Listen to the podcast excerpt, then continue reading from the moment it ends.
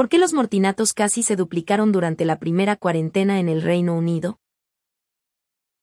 Un mortinato es cuando un bebé muere en el útero durante las últimas 20 semanas del embarazo. Un aborto espontáneo es la pérdida fetal en la primera mitad del embarazo. Hubo casi el doble del número de mortinatos durante el apogeo del confinamiento por coronavirus. Con preocupación de que el mensaje de proteger al Servicio Nacional de Salud pueda haber desalentado a las mujeres de buscar ayuda médica urgente.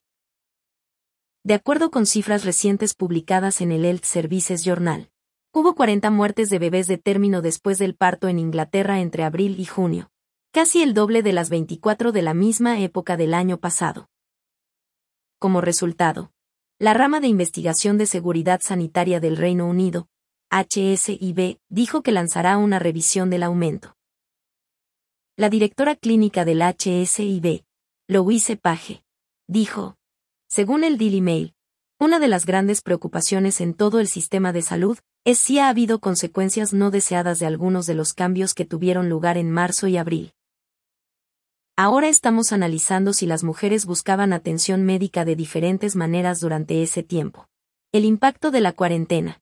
El impacto de temprano en la pandemia, la incertidumbre sobre si las mujeres embarazadas correrían más riesgo de la misma manera que sabemos que estaban en la gripe H1N1. Según la BBC, un dato asombroso es que un 86% de las salas de maternidad en el Reino Unido que fueron encuestadas encontraron que menos mujeres de lo habitual estaban buscando citas de emergencia en los últimos meses de embarazo. El presidente del Real Colegio de Obstetras y Ginecólogos, RCOG, Dr. Edward Morris, dijo que podría haber sido debido a que las mujeres se sentían desanimadas de buscar ayuda médica si tenían preocupaciones sobre sus embarazos. Y que como resultado, podían haber retrasado el buscar atención. Esto puede haber sido debido a la confusión sobre si estas citas son esenciales. Miedo a asistir a un hospital o no querer sobresaturar el Servicio Nacional de Salud, dijo el doctor Morris, según la emisora.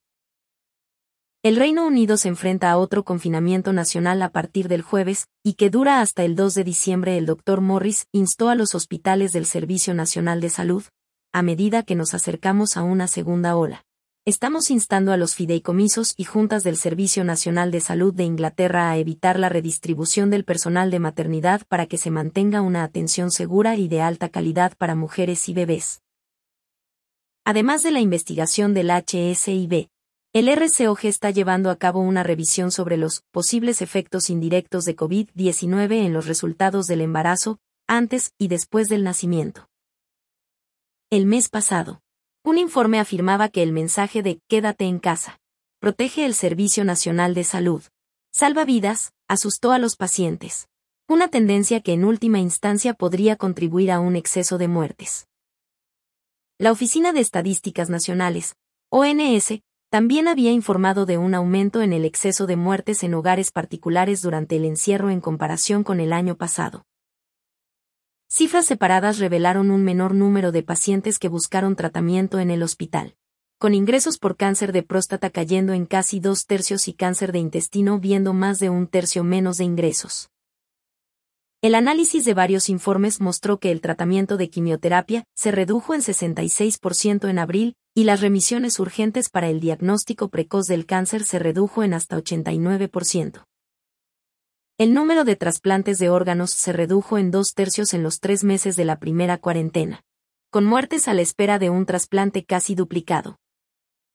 50.000 cirugías de niños fueron canceladas. La semana pasada, el Servicio de Ambulancia de Londres dijo que las llamadas por suicidios o intentos de suicidio habían aumentado durante la pandemia. Las estadísticas de octubre apuntaron a un aumento en las personas que tienen pensamientos suicidas en las primeras seis semanas del confinamiento al mismo tiempo. La ONS reveló que el número de personas que se sintieron deprimidas en junio 2020 fue el doble del número en los nueve meses anteriores a marzo 2020.